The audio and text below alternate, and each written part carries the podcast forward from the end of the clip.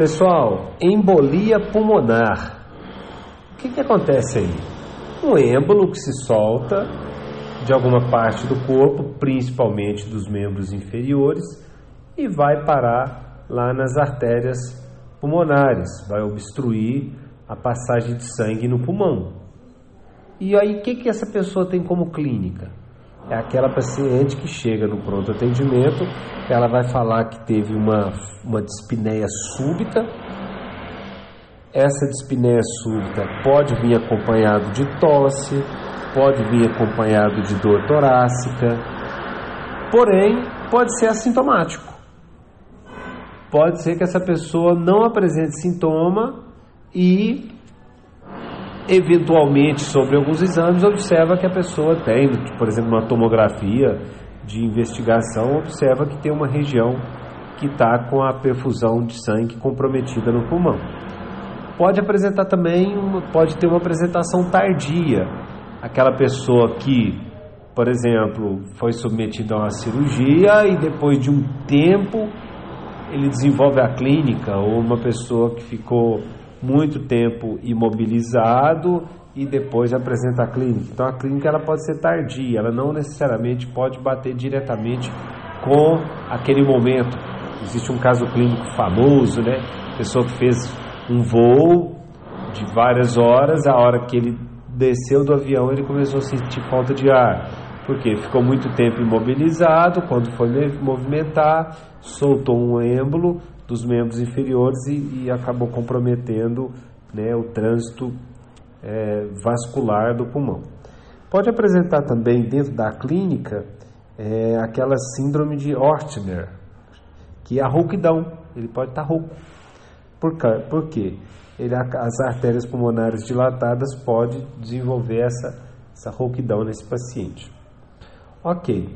O exame físico, então, a gente já falou, ele pode estar né, com, com alguns sinais, como, por exemplo, hipotenso.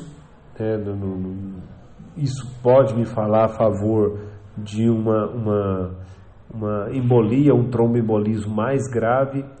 Então, quando a gente fala em embolismo pulmonar ou tromboembolismo pulmonar, que é a mesma coisa, a conduta ela vai ser em cima da estabilidade ou da instabilidade do paciente. Se é um paciente estável, o protocolo é um. Se o paciente é instável, o protocolo é outro.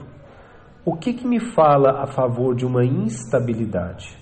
Uma hipotensão, uma pressão abaixo de 90, esse paciente pode apresentar um terceiro ruído cardíaco, que me fala já a favor de congestão, embolia, né, arritmia, oligúria. Então, são sinais de hipotensão e de instabilidade. Bom, e o paciente estável é o paciente estável. É... Então, qual que é a, a, a, o, o, o manejo inicial desse paciente? Seguindo as referências, a gente tem que aplicar o score de Wells. Ok, pessoal? Nós temos que aplicar o score de Wells. Bom, junto com o score de Wells, o que mais que a gente vai fazer ali? A gente vai buscar uma TVP, que é a principal causa de um tromboembolismo pulmonar, de um TEP. A frequência cardíaca desse paciente também pode estar elevada, ele vai apresentar um inchaço na panturrilha. Aí existe até os, o score de Wells para TVP. Né? Você tem uma discrepância de panturrilha, uma panturrilha até bem maior do que a outra, tem uma história de, de imobilização, ou tem uma história de cirurgia há menos de 10 dias, tem uma história de uma neoplasia, que, as síndromes paraneoplásicas entre elas um estado de hipercoagulabilidade, então o paciente que tem é, um câncer instalado, ele pode apresentar entre as síndromes paraneoplásicas essa predisposição a formar trombos. Então isso aí são tudo dentro do score para um PVP, uma trombose venosa profunda.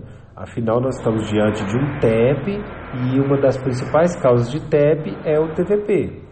Bom, alguns achados laboratoriais, ele pode apresentar uma leucocitose, o lactato desidrogenase está alto, a troponina está alto, mas não serve como diagnóstico.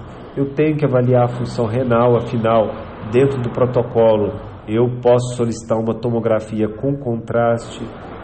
É, o, o AST vai estar tá aumentado. E ainda, dentro dos, dos achados laboratoriais, nós temos o dedímero, né, pessoal? O dedímero, ele é o primeiro exame que eu solicito é, em pacientes que estão estáveis. O paciente que está estável, eu vou solicitar o dímero, dedímero e vou olhar os valores dele.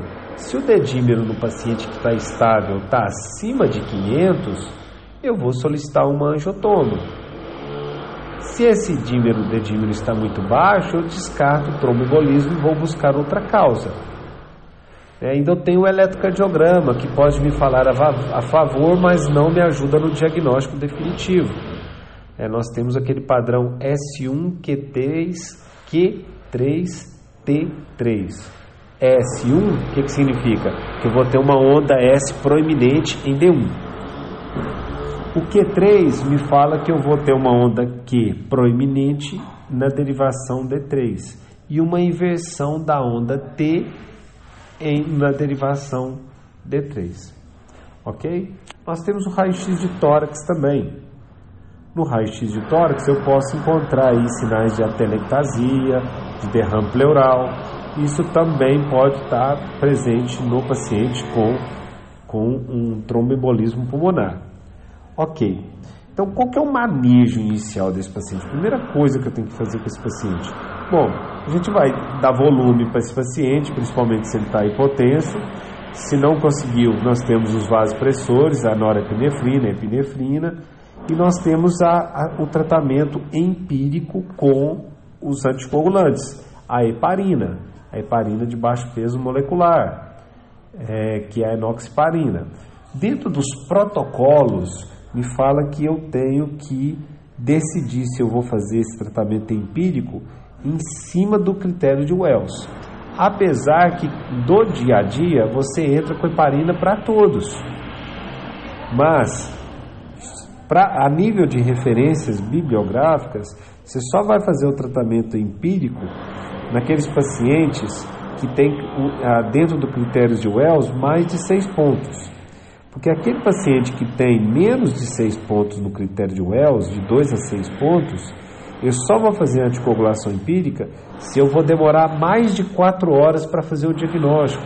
Vai que existe uma lentidão no processo de tomografia, né, de, por exemplo, de fazer um Doppler de membros inferiores ou um ecocardiograma, que são alguns exames que a gente vai falar, ou um Wells abaixo de 2 que vai demorar mais de 24 horas.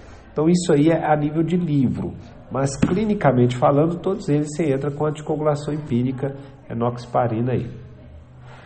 Agora, existem algumas contraindicações aí para poder fazer alguns procedimentos, porque nós temos ainda dentro dos procedimentos a trombólise. A gente vai falar da trombólise já já.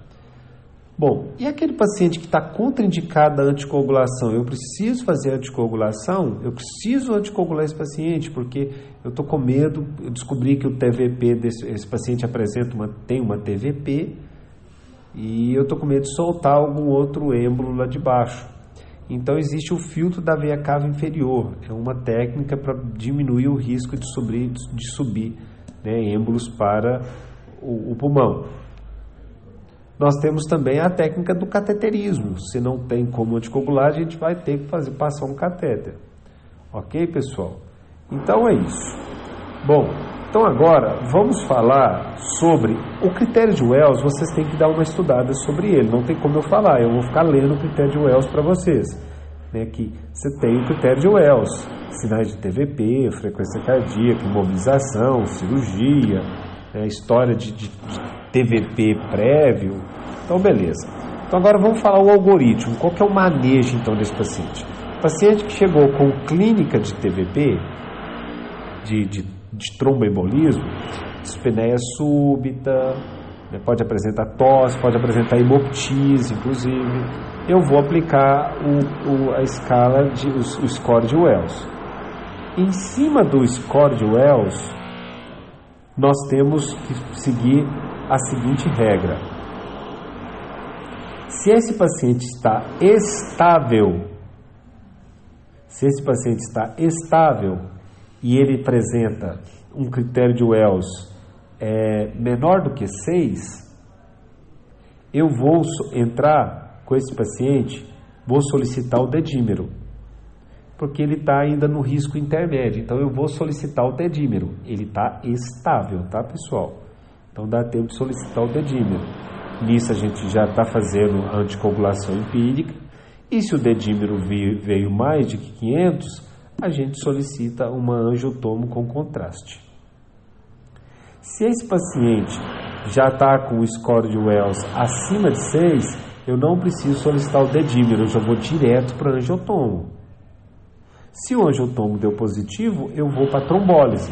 Essa trombólise, pelo que eu percebi, ela está indicada somente em casos que esse paciente está muito grave, que às vezes a própria heparina consegue resolver o caso desse paciente aí. Bom, então é isso. Se ele está estável, ou é dedímero ou é angiotomo. Agora, e se ele está instável? Como que eu vou fazer? Ele está instável, está hipotenso. Então, nesse caso, a gente vai fazer um ecocardiograma.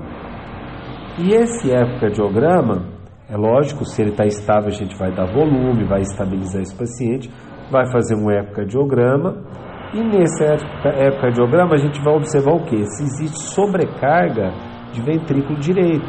Se o ventrículo direito está muito dilatado, me fala que o pulmão está pesado para o sangue passar, a ponto de dilatou o ventrículo direito. Então isso me fala a favor de que esse paciente se encontra com um tromboembolismo pulmonar. Nesse caso, trombólise também. Ok? Então, resumindo, se o paciente tem, se ele é estável, eu vou aplicar o dedímero em pacientes com, com score baixo e intermédio. Se ele é mais grave, eu já vou direto para o angiotomo. E se a angiotomo está contraindicado? Porque a angiotomo é com contraste. Se a função renal desse paciente está ruim, e aí?